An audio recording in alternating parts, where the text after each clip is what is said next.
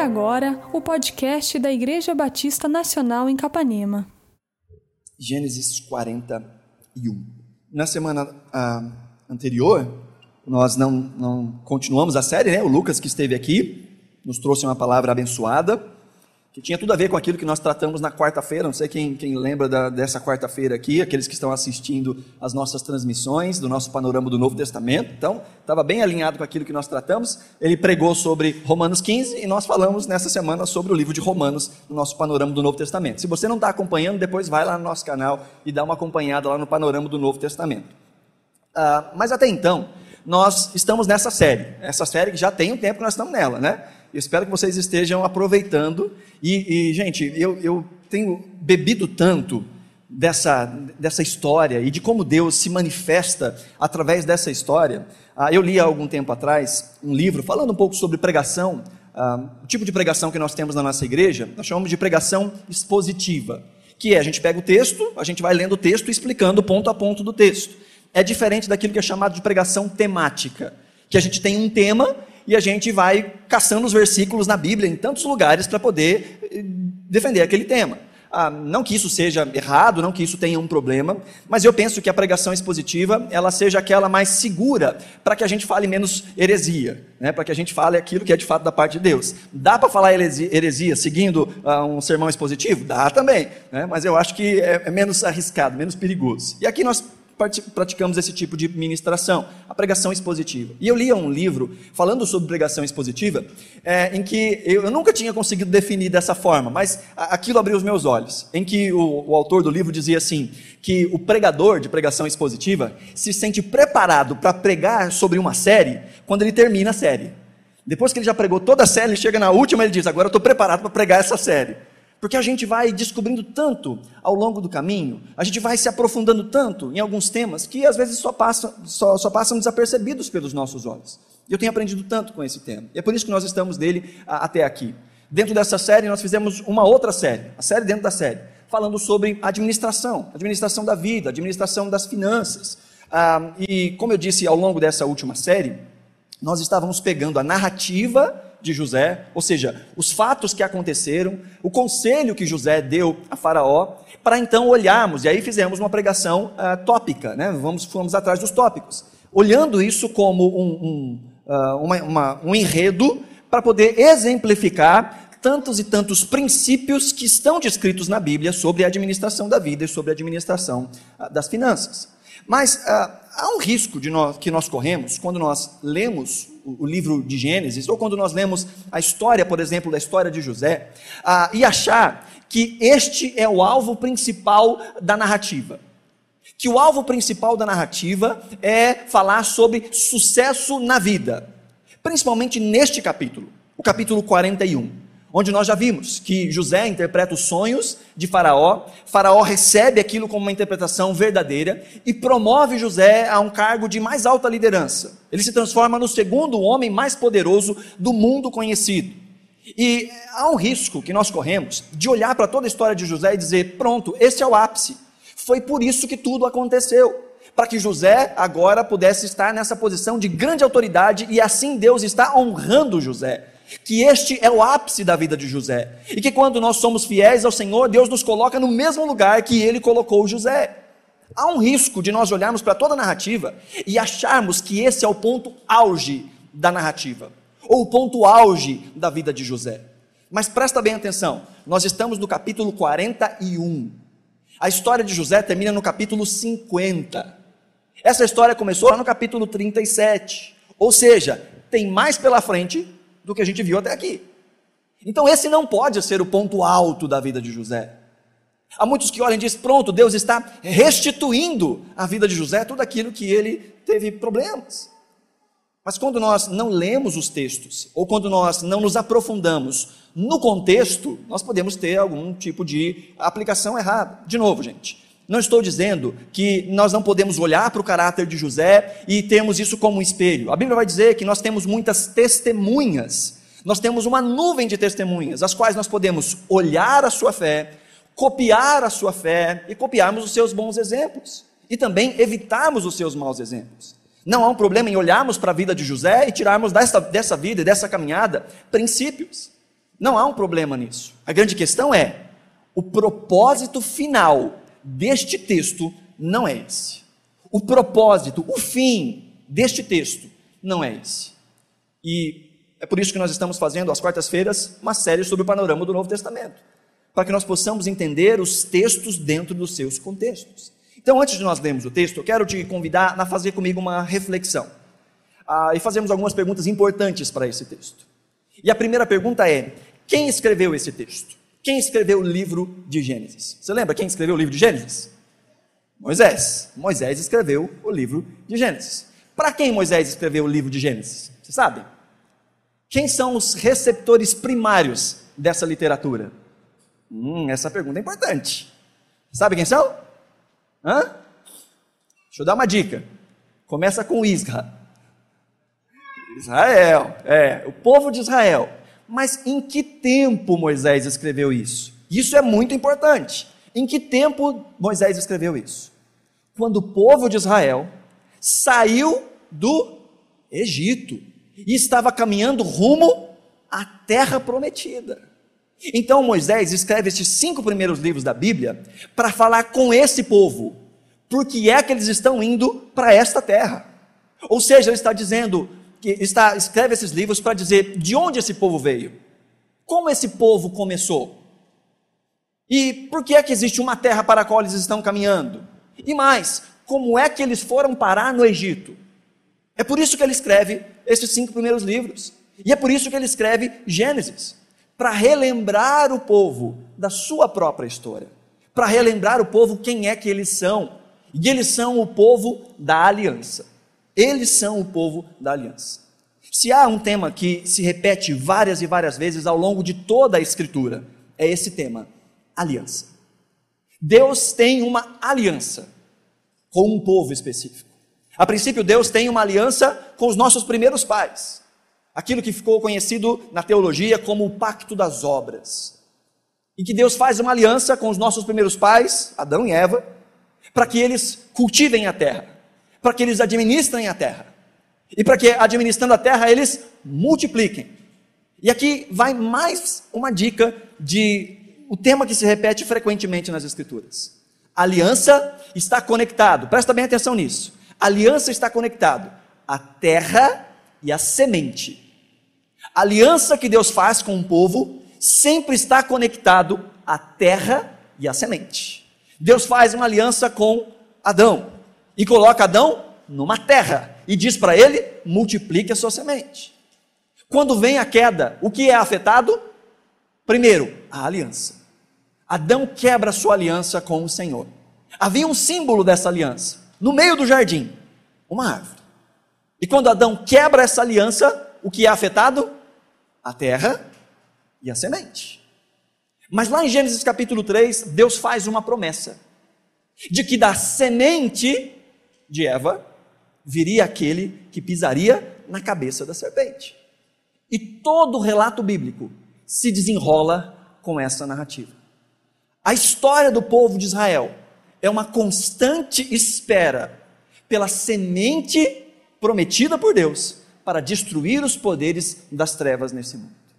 E ao longo de todo o tempo nós vemos este embate, em que parece que existe uma genealogia, ou uma semente, ou uma descendência, que quer acabar com a descendência de Deus. Isso não acontece lá no capítulo 4 de Gênesis? Quando um irmão se levanta contra outro irmão? Mas não era através daquele filho, não é através de Abel que viria essa descendência, mas através de um outro filho, chamado Sete.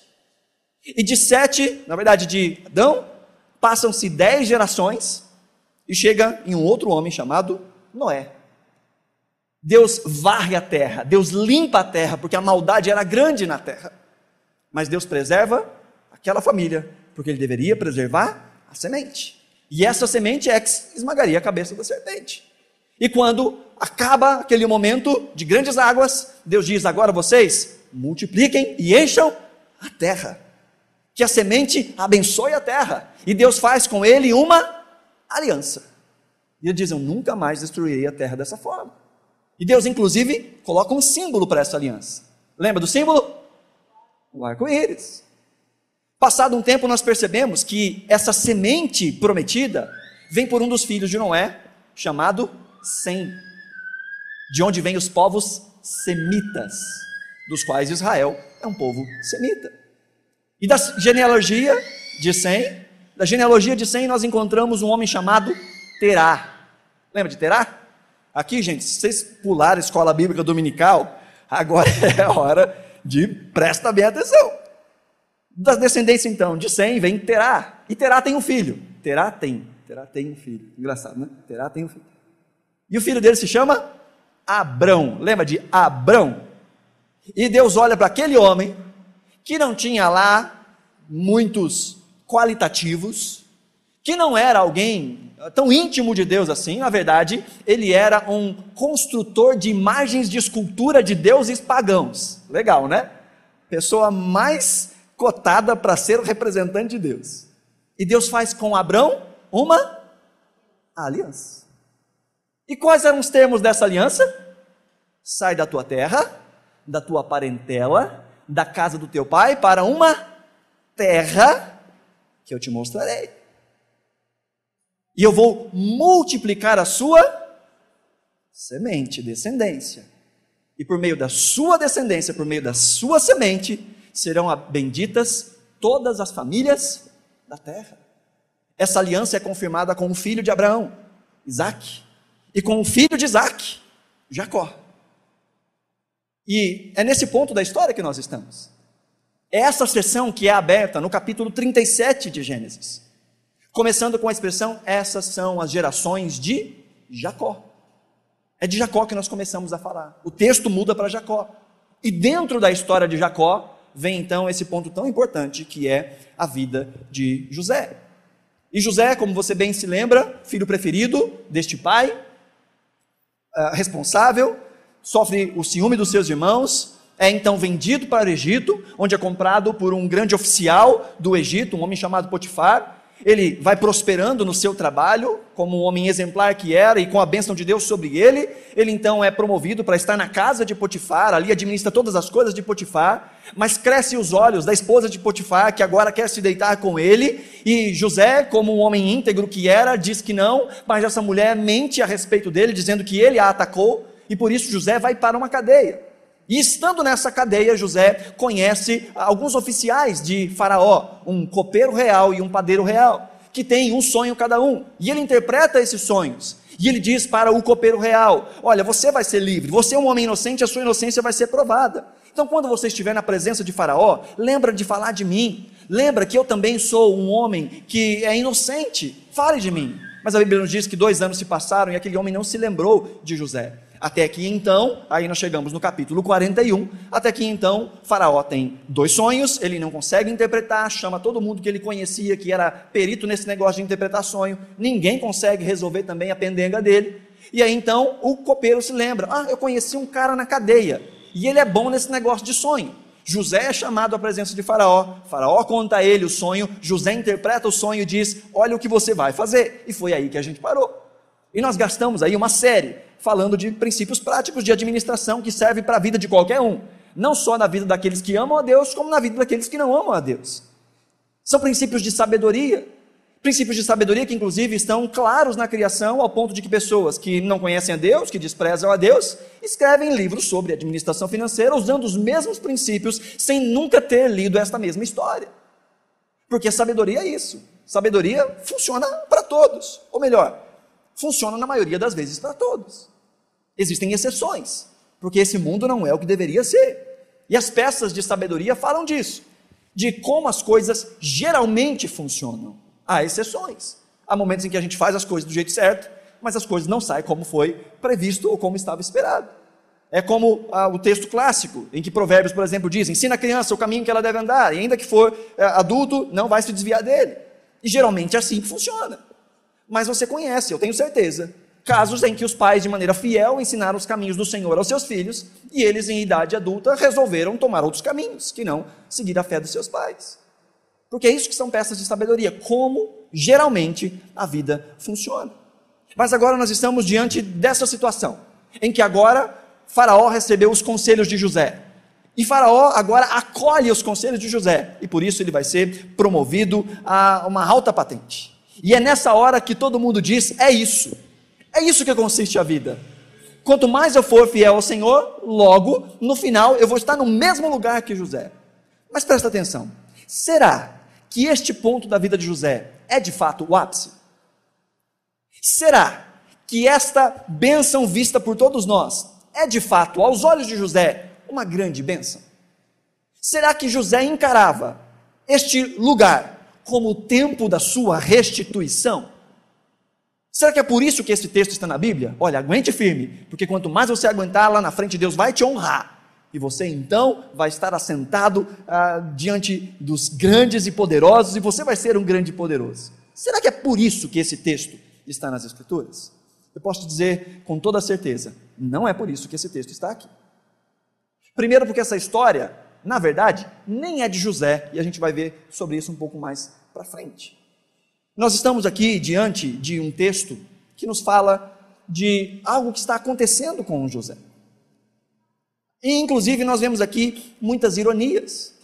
E dentro dessas ironias, ou destes contrastes, nós precisamos parar e pensar. Leia comigo Gênesis 41, verso 37 nos diz assim a palavra do Senhor. O plano pareceu bom a Faraó, plano que José havia dado alguns versículos antes. O plano pareceu bom a Faraó e a todos os seus conselheiros. Por isso, Faraó lhes perguntou: Será que vamos achar alguém como este homem, em quem está o Espírito Divino? Disse, pois, o Faraó a José: Uma vez que Deus lhe revelou todas essas coisas, não há ninguém tão criterioso e sábio como você. Você terá o comando de meu palácio, e, todos, e todo o meu povo se sujeitará às suas ordens. Somente em relação ao trono serei maior que você. E o Faraó prosseguiu: Entrego a você agora o comando de toda a terra do Egito. E numa sociedade como a nossa, em que acha que fama, sucesso e dinheiro são de fato o ápice da vida, ou isso é o que a vida significa: conforto, sucesso, status, riqueza, poder. Uma sociedade como a nossa, que acha que isso é de fato para que a gente nasceu, por que é que a gente veio, ou por que é que nós somos cristãos, é, objetivando essas coisas, numa sociedade como essa, é fácil olhar para isso e dizer: olha só, Deus está abençoando José e esse é o período da restituição, esse é o período do sucesso pessoal de José. É agora que Deus está honrando a fidelidade de José. Mas presta atenção comigo, nós acabamos de falar desse panorama todo sobre o povo dessa aliança, da promessa que Deus havia feito a Abraão, a Isaac, a Jacó, de que eles teriam a terra deles, que eles cresceriam como nação, que eles se estabeleceriam nessa terra, e a partir deste crescimento, a partir desta expansão, eles abençoariam todas as nações da terra. Eles seriam grande bênção. Mas agora nós vemos José, fora da terra, fora da casa de seu pai. Na casa de seu pai, ele era livre e estava sendo direcionado para ser o chefe daquela casa, ou melhor, o chefe de Israel. Mas ele é levado prisioneiro para o Egito. E agora, ele continua um prisioneiro. José continua um escravo. A diferença é que ele mudou de senhor. É interessante que a mesma descrição que Faraó fala do serviço que José vai ter, é a descrição que nós encontramos no capítulo 39, falando das funções que José tinha na casa de Potifar, onde ele também era um escravo. José continua servindo a Faraó, um homem pagão. Faraó não havia se convertido. Quando ele olha para José e diz: Em você habita o Espírito de Deus, ele não está falando do Deus de Israel, ele nem conhecia o Deus de Israel. Na verdade, eles adoravam mais de duas mil divindades, e o próprio Faraó se achava Deus. Então agora José não está na casa de seu pai, não está multiplicando a sua família. Este clã, esta, essa comunidade da aliança, ele está longe da comunidade da aliança. Ele é servo de um, de, de um rei pagão que se acha Deus. E ele tem agora, está recebendo autoridade. Autoridade sobre esta terra, que não é a sua terra, é a terra de Faraó, onde Faraó se acha Deus. Em outras palavras, o que Faraó está dizendo para José é: José, você vai ser o meu servo e você vai trabalhar pelo meu reino, neste reino no qual eu sou Deus e eu ficarei famoso na foto. É isso que de fato é prosperidade de Deus? Veja, o texto continua nos falando: José, que seria herdeiro de seu pai, agora vai comandar o Egito. Verso 42 diz em seguida: Faraó tirou do seu dedo seu anel de selo e colocou no dedo de José. Mandou-o vestir de linho fino e colocou uma corrente de ouro em seu pescoço. Veja, isso aqui é um paralelo com o início dessa história. José estava assim caminhando para ser autoridade sobre a casa de seu pai, mas seus irmãos o rejeitaram. É interessante que no Egito, um homem pagão olha para José e diz: Isso que você está falando vem de Deus. Mas na sua terra, na sua casa, entre aqueles que fazem parte da comunidade da aliança, quando José fala em nome de Deus, seus irmãos pensam em matá-lo. Não recebem. Nem o seu pai o recebe. Mas na terra do Egito, ele é valorizado. Ele cresce. Ele fica agora poderoso. Irmãos, não tem nada mais perigoso para uma pessoa na fé do que fama, sucesso e conforto. É muito mais fácil uma pessoa se afastar dos caminhos do Senhor nos dias bons do que nos dias maus. Há muitos que se afastam quando as coisas dão errado, mas há muitos mais que se afastam quando as coisas estão normais, e outros ainda mais que se afastam do caminho do Senhor e da fé quando estão completamente confortáveis. José está enfrentando mais um desafio. José está enfrentando mais um problema. José agora está debaixo da autoridade de um rei pagão, investido de uma autoridade pagã e recebendo também aqui riquezas pagãs. José recebe, e aqui o texto é, é muito irônico ao dizer que Faraó mandou vestir José de linho fino. Um contraste com as roupas que ele usava na casa do pai, que mostravam a sua autoridade sobre o clã, sobre a comunidade da aliança. E agora está recebendo essa autoridade nesta terra pagã. Não só isso, mas olha a sequência. Verso 43. Também o fez subir em sua segunda carruagem real, e à frente os arautos iam gritando: abram caminho. Algumas traduções traduzem essa expressão abram caminho como ajoelhem-se ou prostrem-se Assim José foi posto no comando da terra do Egito. José recebe autoridade, José recebe prestígio, José recebe status. José está debaixo de uma autoridade pagã, servindo a um rei pagão, longe da sua terra, longe da comunidade da aliança. Será que é isso que nós queremos como futuro para a nossa vida? Pensa comigo de uma maneira ilustrativa. Os pais criam os filhos com todo amor, todo carinho, honrando o nome do Senhor e ensinando sobre o Senhor. Mas quando eles crescem, eles vão para longe, nunca mais colocam seus pés dentro da comunidade da aliança, se entregam para uma vida onde trabalham simplesmente buscando riquezas, status e dinheiro. E a gente diz: é isso que a gente quer para os nossos filhos. Esse é o sinal de sucesso. Ainda que eles nunca mais tenham contato com a comunidade da aliança, é isso que José está sendo submetido. E quando nós lemos essa história da maneira correta, ao invés de nós nos alegrarmos, nós dizemos: Senhor, tem misericórdia do Zé. Cuida do Zé, para que ele não se perca, para que ele não abandone a comunidade da fé. Quer mais? A história não acaba aí não. Olha o verso 44. Disse ainda Faraó a José: Eu sou Faraó, mas sem a sua palavra ninguém poderá levantar a mão nem o pé. Olha aí, autoridade. Ninguém vai poder levantar a mão ou pé no Egito. Verso 45. O faraó deu a José o nome de Zafenate Paneia. E lhe deu por mulher a Zenate, filha de Potífera, sacerdote de On. Depois José foi inspecionar toda a terra. Agora está aqui a coroação deste tempo na vida de José. José recebe um nome pagão uma identidade pagã. Sabe, nós vemos nas Escrituras pessoas trocando de nome. E quando Deus muda o nome de alguém, ele faz isso em conexão com a sua aliança. Deus muda o nome de Abrão para Abraão, ou em hebraico, Abraham, com H.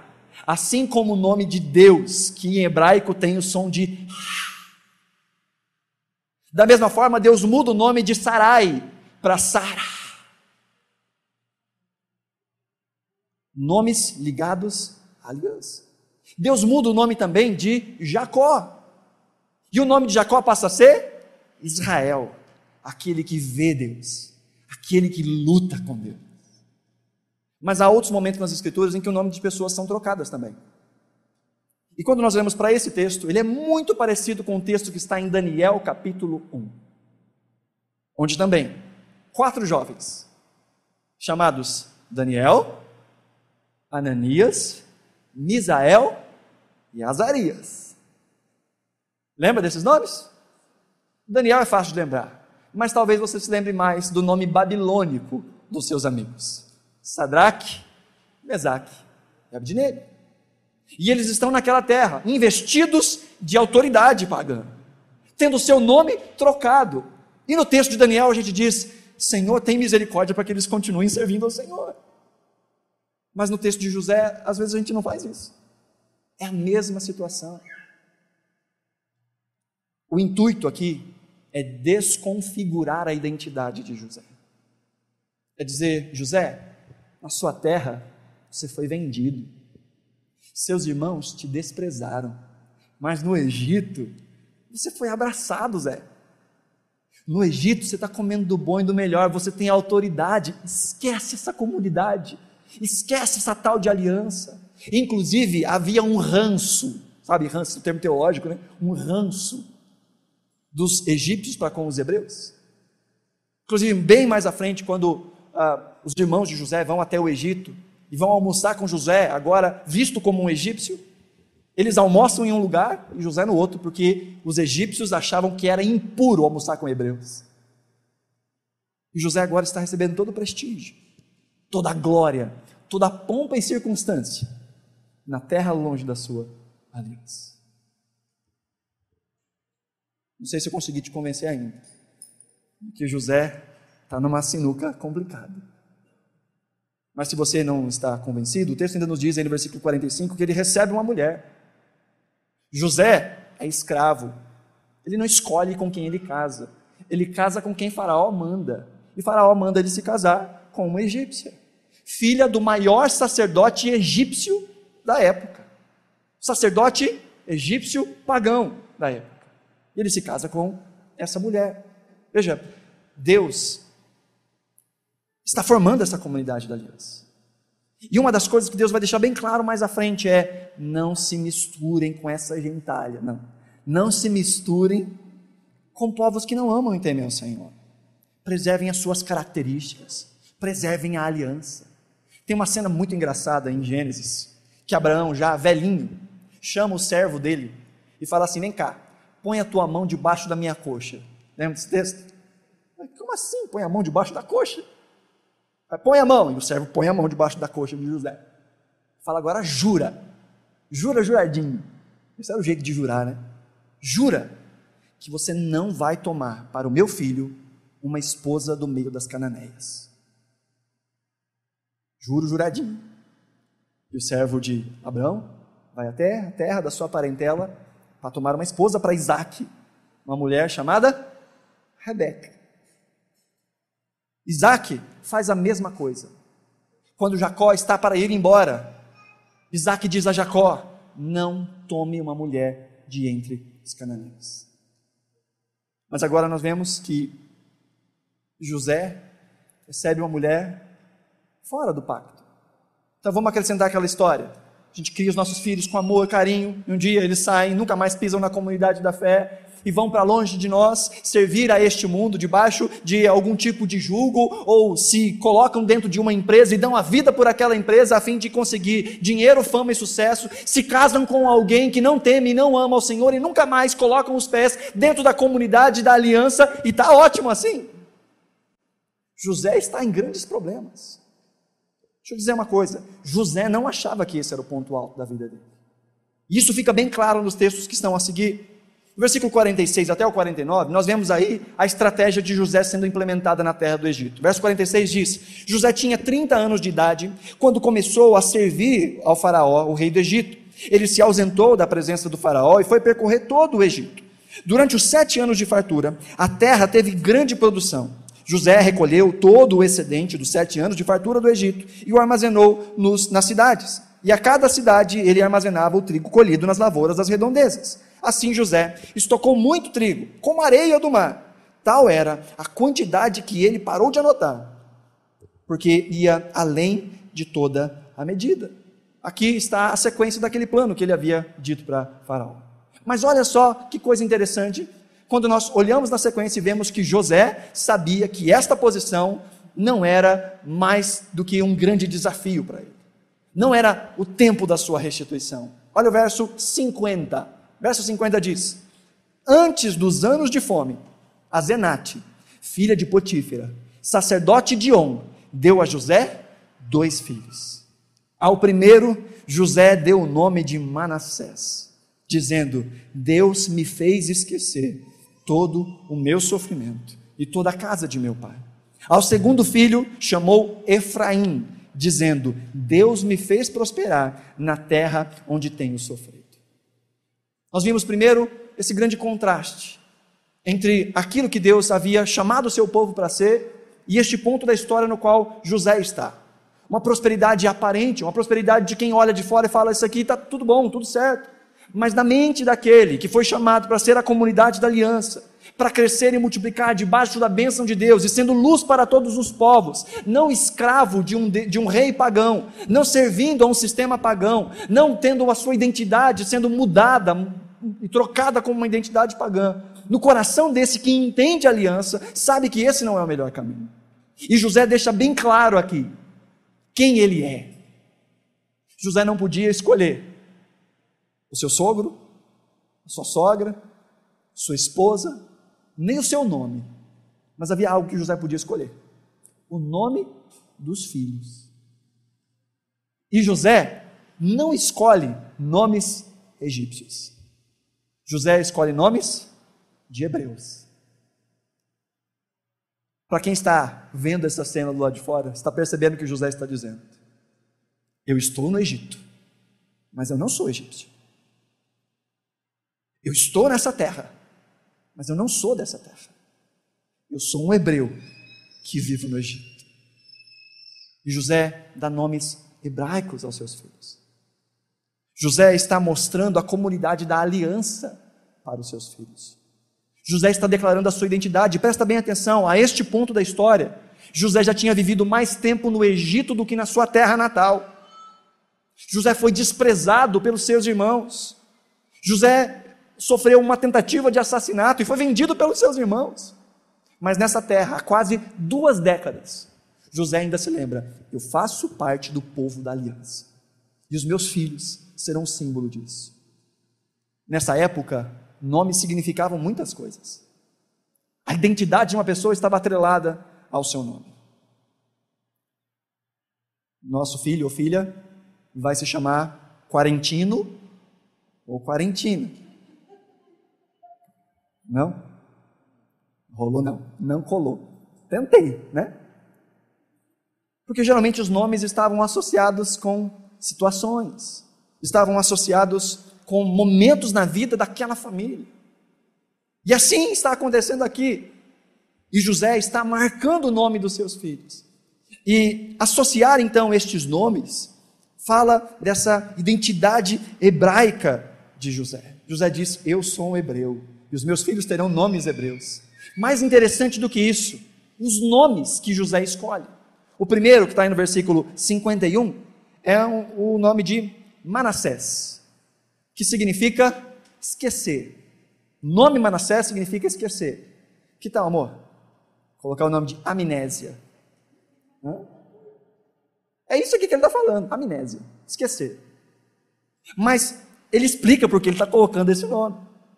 Imagina essas crianças quando crescem e falam assim: pai, por que, que meu nome é esse? Aí fala: vem cá, senta aqui, que eu vou te contar toda a nossa história. E porque o seu nome é Manassés. E olha por que é que ele põe o nome de Manassés, verso 51. O primeiro, José, deu o nome de Manassés, dizendo: Deus me fez esquecer todo o meu sofrimento. E aqui a tradução traz: e a casa de meu pai. Mas a ideia é do sofrimento causado pela casa de seu pai. A ideia é de esquecer a casa de seu pai enquanto sofrimento. Porque o texto nos deixa muito claro que ele não esqueceu a casa de seu pai. Que ele se lembra da sua herança como alguém da comunidade do pacto, da aliança. Diz: Eu, eu me esqueço. José está deliberadamente dizendo: Eu não vou deixar com que as dores do meu passado definam quem eu sou. José está dizendo: Eu escolho esquecer. José, seus irmãos te traíram, mas o Egito te abraçou. Eu escolho esquecer. José, você foi desprezado. Nem seu pai acreditou em você. Mas aqui a gente acredita em você. Eu escolho esquecer. Eu não vou deixar com que as dores que eu sofri, ainda que elas tenham sido dentro da comunidade do pacto, tirem o meu coração do pacto, tirem o meu coração da fé. Eu não vou abandonar os caminhos do Senhor, porque pessoas me machucaram, me magoaram. E veja, na nossa caminhada, queridos, é óbvio que as coisas que nós sofremos no passado fazem algumas marcas em nós. Que coisas que falaram para nós, fizeram conosco, marcam a nossa vida. Mas aquele que se apega à aliança que tem com Deus, não se deixa definir por aquilo que sofreu no passado. Não vai carregar na sua história e não vai definir a sua história dizendo eu sou assim por causa das coisas que eu sofri no passado. Porque não há nada que a gente possa sofrer que Cristo não tenha o poder de nos lavar, de nos transformar de nos fazer vencer. Não há nada que nós venhamos a experimentar e não há nada que alguém possa fazer contra nós que Deus não pode apagar do nosso coração, apagar dos nossos sentimentos e nos fazer prevalecer sobre essas coisas. E José diz: Eu não vou deixar com que as tristezas do meu passado definam a minha trajetória. Por isso eu digo: eu escolho esquecer as dores lá atrás. E eu faço isso me lembrando do nome que está ligado à minha descendência, ou à minha ascendência na aliança. Esse é o primeiro nome. E quando ele dá esse nome, nós estamos vendo aqui graça, graça sendo revelada. Primeiro, a graça de Deus sobre José. Gente, pensa comigo. Ele foi para esse Egito com 17 anos. A versão paranaense da Bíblia diz: ele era um piá. Ele foi um piá para o Egito. E ele passou mais tempo no Egito do que na sua terra. E ele sofreu, não foram poucas e boas, foram muitas e más. Mas ele não se tornou alguém amargo. Ele não se tornou alguém rancoroso. Ele não se tornou alguém que se esqueceu de Deus, e nós vemos na trajetória de José que ele continuou responsável e amando e temendo ao Senhor, apesar das circunstâncias. Só a graça de Deus para preservar este coração, de não se tornar raivoso. Porque quando ele assume esta posição, ele não diz: cadê a, a piriguete do Egito? A esposinha de Potifar? Cadê? porque agora eu tenho mais autoridade que Potifar, e eu posso pedir a cabeça dela. Ele não faz isso. Ele não vai atrás de tirar satisfação com seus irmãos, de destruir seus irmãos. E aqui é uma interpretação minha, tá? Eu creio que nesse momento em que ele é elevado à posição de segundo homem no Egito, ele entende o que é que ele está fazendo ali. Cai a ficha. E isso fica claro no decorrer da história. Zé entendeu Zé sabe por que, que ele está ali. Então, o nome de Manassés e o nome de Efraim, primeiro, mostram a graça de Deus sobre o próprio José, preservando o seu coração.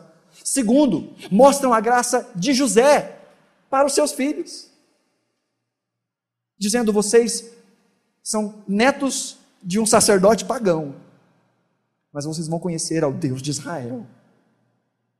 Vocês vão conhecer a nossa história.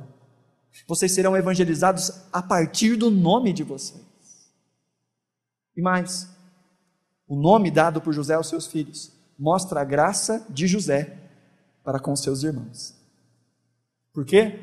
Porque a essa altura, a nação de Israel era a casa de José. Quem era a nação de Israel? Jacó, seus filhos. Esse era o povo, essa era a nação. E quando ele identifica os seus filhos como hebreus, ele está dizendo: vocês fazem parte dessa família. A família que traiu? A família que vendeu? Não. A família do pacto. A família da aliança. E eu não vou deixar com que as dores do passado ditem a minha fé. Mas o segundo nome é ainda mais esclarecedor. Verso 52 diz: O segundo filho ele chamou de Efraim, dizendo: Deus me fez prosperar na terra onde eu tenho sofrido. Outra tradução diz: Deus me fez frutífero na terra da minha aflição. E o nome Efraim significa frutífero, frutificar.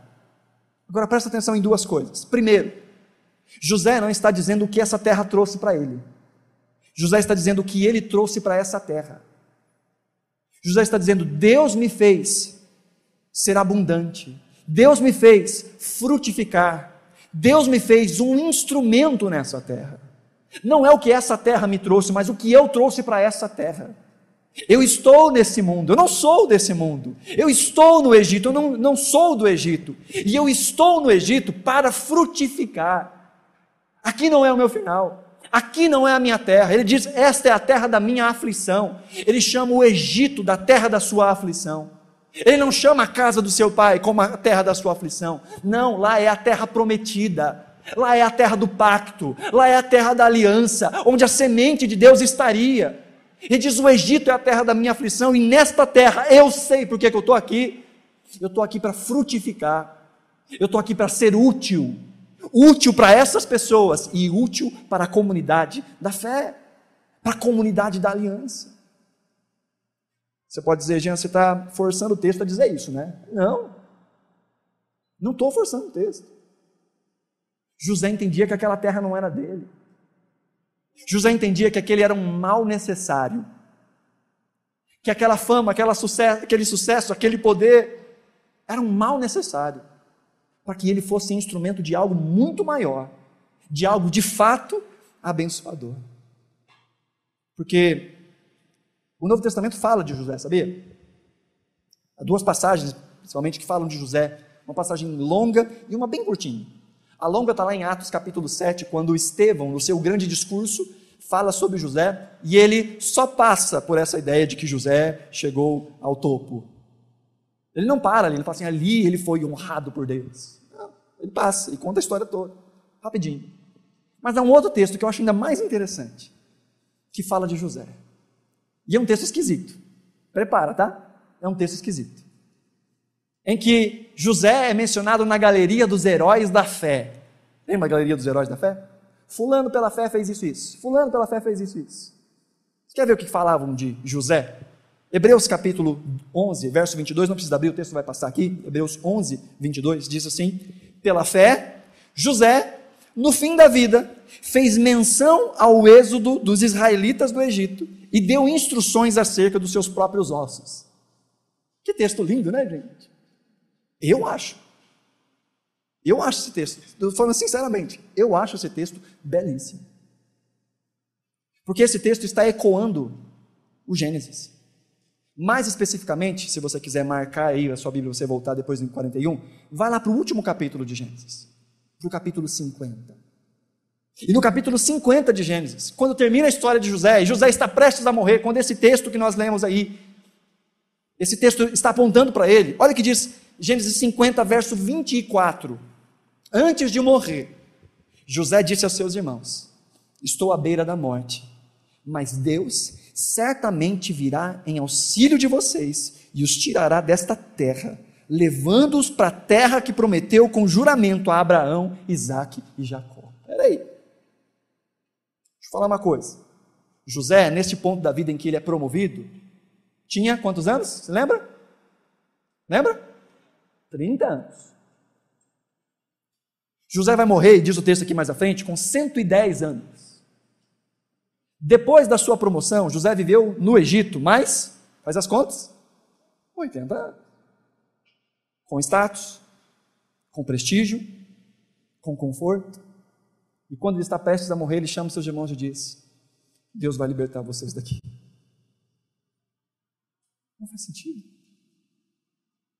Quando a família de José vem para o Egito, eles são colocados numa terra chamada Gozen, uma terra para pastores.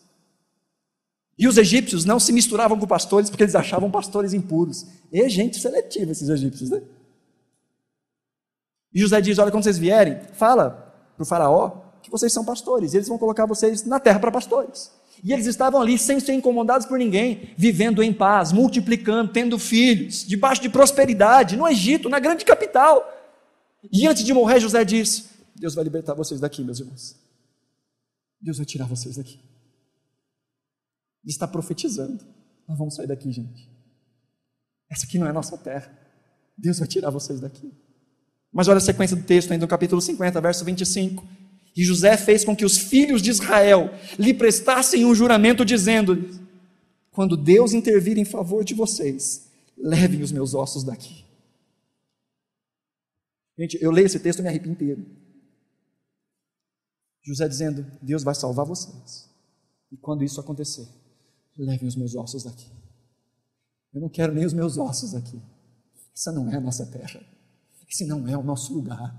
Não foi para isso que a gente veio. Este é um mal necessário. E que mal necessário é esse? Fico feliz que você tenha perguntado. Este mal necessário é do que essa história trata. Essa história não é sobre José. Essa história é sobre a semente. E a semente tem que ser preservada. E José é o instrumento de Deus para preservar a semente. E a semente não vem por José, o que é esquisito, né? O melhor dos filhos de Jacó. A semente prometida não vem do Zé, o mais bonitinho de todos, o mais certinho de todos. Não é por ele que vem a semente. Sabe por quem vem a semente? Por Judá. É Judá quem vai ser a cabeça desta família. Quando Jacó morre, quem assume como o herdeiro é Judá. Na bênção que Jacó profere aos seus filhos, é para Judá que ele diz: o cetro nunca se apartará da sua mão. E é de Judá que vem um rapaz, um menino, que desce a um vale, onde havia um homem muito grande, dizendo: Tem homem aí? Mande um representante de vocês. E se eu derrotar esse representante, vocês serão nossos escravos. Mas se esse representante me derrotar, nós seremos os seus escravos. E vem esse jovem, esse garoto, esse guri, chamado Davi. Destrói aquele homem e liberta o povo de Israel daquela assolação. E é da linhagem deste Davi que nós começamos Mateus capítulo 1. E dessa linhagem, nós vamos para Jesus, a semente prometida. Jesus, o filho de Davi, o filho de Judá, o filho de Jacó, filho de Isaac, filho de Abraão, filho de Adão, com quem Deus fez uma aliança dizendo: da semente, da semente de Eva, virá aquele que esmagará a cabeça da serpente. Talvez agora fique mais claro para você, se já leu o Gênesis, por que é que no meio da história de José tem a história de Judá. Já para pensar nisso? Capítulo 38, se você não percebeu, a história começa sobre José no capítulo 37. No capítulo 38 é uma história assim, desencontrada. O que, que essa história está fazendo aqui? Será que os copistas, na hora de copiar, colocaram a história no lugar errado e colocaram aqui no lugar de José? Porque não, tem, não faz sentido. Depois volta a história de José. Que veja, é José que vai providenciar os meios para que a semente seja preservada. Olha a sequência do texto aí, verso 53. Assim, ah, Gênesis 41, tá? Gênesis 41, 53. Assim, chegaram ao fim os sete anos de fartura no Egito. E começaram sete anos de fome. Como José tinha predito, houve fome em todas as terras, mas em todo o Egito havia alimento. Quando todo o Egito começou a sofrer com a fome, o povo começou a clamar ao Faraó por comida, e este respondeu a todos os egípcios: Dirijam-se a José e façam o que ele disser. Quando a fome já havia se espalhado por toda a terra, José mandou abrir os locais de armazenamento e começou a vender trigo aos egípcios, pois a fome se agravava em todo o Egito. E toda a terra, e de toda a terra, vinha gente ao Egito para comprar trigo de José, porquanto a fome se agravava em toda parte. José é usado por Deus para preservar, primeiro, a semente da humanidade, para abençoar não só o seu povo, mas para abençoar todos os povos. Porque sabe, Deus nos colocou nessa terra. E como eu disse para as crianças, Deus nos deu em primeiro lugar um chamado de administrarmos bem essa terra, para a glória do nome do Senhor, de exercitarmos os nossos dons, os nossos talentos e as nossas profissões para abençoar a vida de pessoas, para dar manutenção a essa terra. Assim estamos glorificando a Deus. O trabalho honesto, o trabalho justo, feito de maneira correta, glorifica o nome do Senhor. As crianças disseram: Nós adoramos a Deus, ou nós agradamos a Deus orando, lendo a Bíblia, vindo à igreja, sim, mas fazendo o nosso trabalho de maneira correta, de maneira justa. Nós estamos adorando ao Senhor, manifestando a Sua graça neste mundo criado. Então, primeiro, José está cuidando de todo mundo, está cuidando de geral, mas em especial, José está cuidando do povo da aliança. Porque essa família também vem buscar grãos. E se não fosse José ser enviado por Deus há 20 anos atrás, não haveria comida na terra. E, inclusive, Judá morreria. E não haveria a semente. Veja, essa história nos mostra que Deus é soberano e que aquilo que Deus promete, Ele cumpre. Aquilo que Deus decreta, Ele faz. Nem sempre do jeito que a gente espera, porque é Ele quem escolhe. Não foi o filho primogênito de Adão por onde veio a semente, mas foi por um que nasceu depois. Deste filho, a sequência vem Noé, Noé, este filho vem Sem, e Sem chama tem filhos até chegar em Abraão. Não cara que amava a Deus de todo o coração, que era temente ao Senhor, mas um fazedor, um feitor de imagens de escultura. E Deus o chama. Por quê? Porque Deus quis assim. Porque Ele é soberano e Ele escolhe quem Ele quer. E Ele então, agora tem que gerar semente, mas tem um problema: sua mulher é estéril. E como é que a gente faz quando há uma promessa, mas há uma impossibilidade? Bom, a gente confia em Deus. A gente espera em Deus, né? Não foi bem o que Abraão fez. Ele quis dar uma ajudinha. E ele se deitou com uma egípcia. Uma mulher chamada Agar. E nasceu um filho, Ismael. E Deus disse: não é por Ismael. Ismael é descendência, mas ele não é a descendência. Ele não é o descendente. E Deus abre a madre de Sara e nasce Isaac. Isaac se casa com uma mulher chamada Rebeca. Rebeca fica grávida de gêmeos.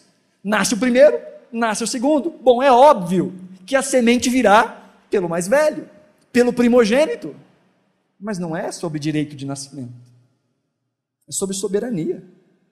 E Deus, diz o texto de Romanos, antes dos meninos nascerem, escolhe Jacó e diz não para Esaú. E de Jacó vem esses doze filhos. E o mais cheiroso, o mais bonito, o mais obediente, o mais perfeito é José. E você fala, é de José que vem a semente. Não. É de Judá. O quarto filho. E nem é do filho com a esposa dele. Essa é para maiores, tá? É de uma relação que ele tem de maneira de prostituição com a nora. Lá em Gênesis 31. Porque Deus usa até as desgraças da nossa vida para a glória do nome dele e para o benefício de todas as pessoas. Só que antes disso acontecer, José tem que ser, eh, Judas tem que ser redimido. Judá tem que ser redimido. Sabe como Judá é redimido? Graças a José. Porque eles vão até a terra do Egito. José os reconhece, mas eles não reconhecem José. Eles dizem: tem mais um irmão. Ele fala, então traz esse irmão. Se vocês não trouxerem esse irmão, um de vocês vai ficar aqui. Só voltem aqui se trouxerem esse irmão. E ele chega em casa e ele fala: Pai, eu preciso levar Benjamim para o moço do Egito ver que a gente consegue libertar, libertar nosso outro filho. E Jacó não deixa. Até que chega um momento de grande crise e eles têm que voltar para o Egito. E como é que volta sem Benjamim? E aí Judá diz a José, a, a Jacó: Pai, eu me comprometo. Eu me comprometo de trazer Benjamim de volta. E se alguma coisa acontecer, eu me coloco no lugar dele. Eu me coloco como substituto dele. Para a preservação dele, eu me coloco como substituto. E quando eles chegam no Egito, depois de todo uma, uma, um malabarismo que José faz, José fala: vocês podem ir embora, mas Benjamim fica. E Judá diz: não, por favor. Eu fico no lugar dele. Eu vou tomar o lugar dele. Eu vou tomar o lugar deste filho do meu pai para que o meu pai seja agradado. Isso te lembra alguma coisa? De alguém que tomou o lugar para que os filhos de Deus pudessem retornar à casa para agradar o Pai. Tudo isso está na história de José, ou melhor, na história de Judá. Mas antes de Judá ser o cabeça da família, primeiro ele tem que estar vivo. Então eles precisam de José. Segundo, ele tem que ser um homem de verdade. Ele tem que ser alguém que teme a Deus e que está disposto, inclusive, a se sacrificar por amor ao Pai. E quem faz isso? Quem promove isso? O Zé. De fato, Gênesis 41 é o ápice, mas não do jeito que a gente pensa. O herói da história não é José. O herói da história é Deus. Porque Jesus vem porque ele é descendente de Judá. Mas Judá só existe porque ele não morreu. Ele não morreu de fome. E sabe por que Judá não morreu de fome? Porque tinha comida no Egito. E por que, que tinha comida no Egito? Porque Faraó teve um sonho. Deus falou com Faraó em sonho. E José traduziu o sonho para Faraó e disse o que ia acontecer e disse o que ele tinha que fazer. Mas como é que Faraó conheceu José? Bom, o copeiro real apresentou José para Faraó. Mas como que o copeiro real conheceu José? Conheceu na cadeia. Mas como é que José foi parar na cadeia? José foi parar na cadeia porque foi acusado de um crime que não cometeu. Foi acusado pela mulher de Potifar, o chefe da guarda do, do Egito, que disse que ele fez uma coisa que ele não fez. Mas o que, que ele estava fazendo na casa do Potifar? Não, ele trabalhava como um escravo doméstico. Como é que ele foi parar como escravo doméstico? Bom, primeiro ele era escravo, mas ele era tão abençoado nas coisas que ele fazia, tão responsável nas coisas que fazia, que ele foi promovido. E ele foi colocado como escravo doméstico, o homem da mais alta confiança de Potifar. Mas como é que ele se transformou no escravo de Potifar? Bom, ele foi vendido por uma tribo de ismaelitas. Mas como é que os ismaelitas pegaram José? Bom, eles encontraram José no fundo de um poço, jogado pelos seus próprios irmãos. E por que, que José estava jogado ali, naquele poço? Porque os irmãos odiavam a José. E por que os irmãos odiavam a José? Porque José era o filho preferido de seu pai, um homem responsável, que inclusive seria o chefe da família. Mas um dia Deus deu a ele dois sonhos. E esses sonhos diziam que seus irmãos seriam servos dele. E eles ficaram enfurecidos. Você consegue perceber a linha de eventos que trouxeram José até esse ponto da história, para que ele pudesse salvar a semente. Se não houvesse José, não haveria Judá, não haveria Davi, não haveria Jesus, e nós estávamos lascados. Mas a gente vê que Deus cumpre os seus decretos. Aquilo que Deus diz que vai acontecer, vai acontecer. Aquilo que ele disse que ia acontecer, aconteceu. E aquilo que ele disse, aquilo que ele disse que vai acontecer, vai acontecer. E o próprio José entende isso. Porque quando ele se encontra com seus irmãos, ao invés de dizer, olha só, eu sou o Zé, lembra de mim? Lembra o que vocês tentaram contra mim? Lembra que eu tive dois sonhos? E que vocês iam se prostrar diante de mim? E o que vocês têm feito desde que a gente se encontrou pela primeira vez é se ajoelharem diante de mim. E agora eu sou todo-poderoso do Egito. Eu sou grandioso. Baba Baby. Ele olha para os seus irmãos e diz: Quem te viu passar na prova e não te ajudou? É isso que ele faz? Não. Quando ele se revela para os seus irmãos, ele diz: Não fiquem discutindo. Não deixem cair o semblante de vocês. Porque foi Deus que me mandou à frente de vocês. Para salvar a vida de vocês. Foi Deus que me trouxe até aqui. Mais à frente, quando Jacó, o pai, morre, os irmãos dizem: Bom, agora estamos lascados. Papai morreu, José vai acabar com a gente. Eles correm para José e dizem: Tem misericórdia da gente. E José diz: Gente,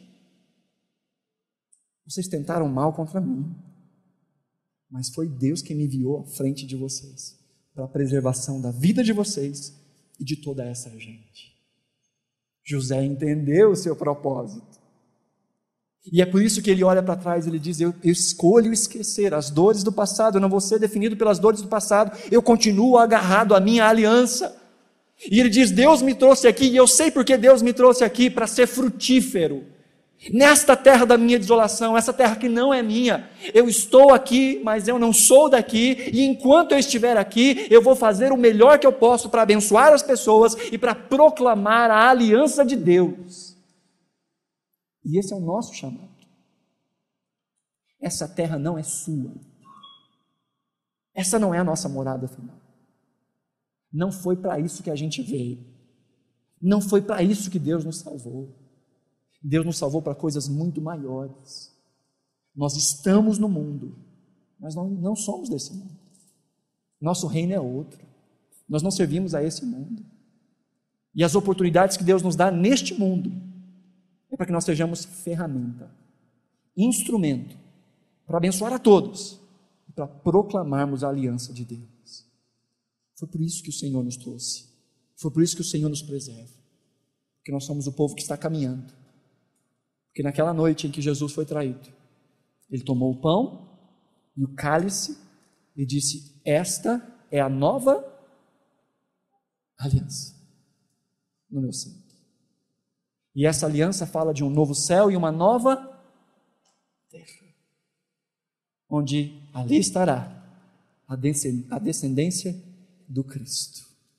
Mas não uma descendência étnica, não uma descendência que precisa nascer da carne de Abraão, mas uma descendência que, inclusive, inclui gregos, bárbaros, capanemenses, araçatubenses, planaltinos e tantos outros, gentios, que não tinham acesso à aliança, mas por causa da semente, por causa de Cristo, são feitos filhos de Deus, recebem a promessa da terra e viverão debaixo dessa aliança. É disso que trata Gênesis 41. Este é o ponto da história. E a título de aplicação, nós encerramos. Os decretos de Deus sempre se cumprem. As coisas funcionam do jeito de Deus e não de nós. E às vezes as coisas não são como a gente imagina. Mas Deus usa todas as coisas para a glória do seu nome. E Ele faz com que todas as coisas cooperem para o bem, para que nós sejamos a imagem do próprio Cristo. Deus decreta e cumpre todas as coisas. Segundo, o povo de Deus não é definido pelas dores do passado. A nossa fidelidade a Deus, a nossa aliança com Deus, não está baseada em resultados, não está baseado naquilo que fazem ou não fazem conosco. A nossa aliança com Deus é independente das nossas dores do passado. E porque nós nos apegamos à aliança, porque nós nos apegamos a essa esperança, porque nós nos apegamos a essa promessa, nós conseguimos dizer: eu escolho deixar para trás tudo aquilo que me machucou. Ah, eu sou violento porque meu pai era violento, porque eu vi violência dentro de casa. Não, aquele que nasceu de novo é uma nova criatura. As coisas velhas passaram e tudo se fez novo, porque ele foi lavado no sangue de Jesus. Não, eu tenho esse vício porque meu pai tinha esse vício, meu avô tinha esse vício, esse vício está impregnado em mim. Não, eu luto contra isso porque eu não sou isso. Eu sou o povo da aliança. E o meu passado não me define. O meu histórico não me define. A família que me criou não me define. As dores do meu passado, aquilo que fizeram comigo, não me define. Segundo, essa não é, desculpa, terceiro, essa não é a minha terra. Essa sempre será a terra da minha aflição, por mais confortável que ela seja. Este não é o meu destino final. Não é para isso que eu estou aqui. Não é para isso que o Senhor me salvou. Simplesmente para viver para este mundo. Deus nos dá as coisas dessa terra para nós desfrutarmos. Deus nos dá posses, Deus nos dá às vezes status, fama, posição, mas tudo isso serve para um propósito glorificar a Deus acima de todas as coisas. Meu trabalho tem que glorificar a Deus, abençoando pessoas e proclamando diretamente o nome do Senhor. Como é que eu posso abençoar pessoas através do meu trabalho? A Elis tem lá o salão de beleza. Quanto tempo fica sentado alguém diante de você, Elis? E ali você pode ser os ouvidos de Deus, a boca de Deus, ouvindo às vezes dores, sofrimentos, e quando não sabendo o que dizer, você pode dizer: Eu vou orar por você. Além de servir, além de abençoar, é aquele que abençoa no seu ambiente de trabalho com as suas influências, com as pessoas que têm contato, primeiro mostrando o seu testemunho. Pode glorificar a Deus. O pastor Ricardo Agreste conta de um irmão disse: Eu sei como é que eu vou glorificar a Deus com o meu trabalho. Ele era um mecânico. E ele decidiu que ele ia investir em missões. E ele colocou no seu coração um propósito. Ele disse: Toda segunda-feira, os trabalhos que eu fizer na segunda-feira, eu vou pegar esse lucro e vou destinar a missões. E ele disse que um dia chegou nessa oficina e o irmão estava lá embaixo do carro, mexendo no carro. E ele disse: O que está fazendo aí, irmão? E ele falou: Eu estou evangelizando a África. Alguém que entendeu que as ferramentas que nós temos são para administrar esse mundo e para trazer glória ao nome do Senhor. Como é que a sua posição, a sua influência, o seu trabalho, os seus amigos são abençoados em nome do Senhor? Como é que você pode ser uma influência do reino de Deus, não só para administrar este mundo de maneira abençoada, mas para proclamar o reino do Senhor? E a sua justiça. Porque esse, esse é o nosso propósito. Buscar o reino do Senhor e a sua justiça. E as demais coisas, aquilo que é necessário, o Senhor nos acrescenta. E enquanto estamos aqui nessa terra que não é nossa, nós somos frutíferos. Às vezes a gente precisa dizer para algumas coisas, Manassés, eu vou esquecer. Mas é sempre bom nos lembrarmos, principalmente nos dias confortáveis e tranquilos. Efraim, eu sou frutífero. Eu sou instrumento nessa terra que não é minha. A minha terra me aguarda. E naquele dia, aí sim, será o ápice, será o topo. Aí sim, será o dia da recompensa. Talvez nessa noite o que você tenha apresentado ao Senhor